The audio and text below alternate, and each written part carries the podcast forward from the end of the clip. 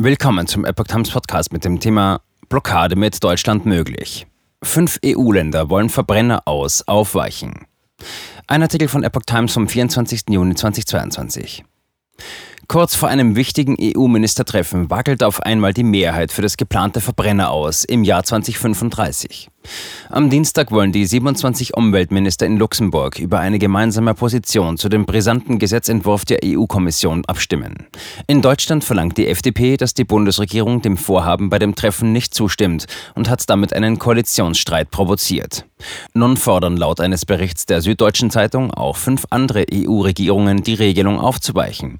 Die Zeitung zitiert aus einem gemeinsamen Diskussionspapier von Italien, Portugal, Bulgarien, Rumänien und der Slowakei über das die EU-Botschafter der 27 Mitgliedschaften an diesem Freitag beraten sollen. Diese fünf Länder hätten zusammen mit Deutschland eine Sperrminorität und könnten so verhindern, dass die Minister am Dienstag eine Position verabschieden. Der Zeitung zufolge verlangen die fünf Länder in dem Papier, den Kohlendioxidausstoß von Neuwagen bis 2035 bloß um 90 anstatt um 100 Prozent zu senken. Autokonzerne könnten dann weiter einige Verbrennermodelle verkaufen, selbst wenn der Großteil der Flotte elektrisch sein muss. Die 100 Prozent, also das komplette Verbot, stünde erst 2040 an, schreibt die SZ.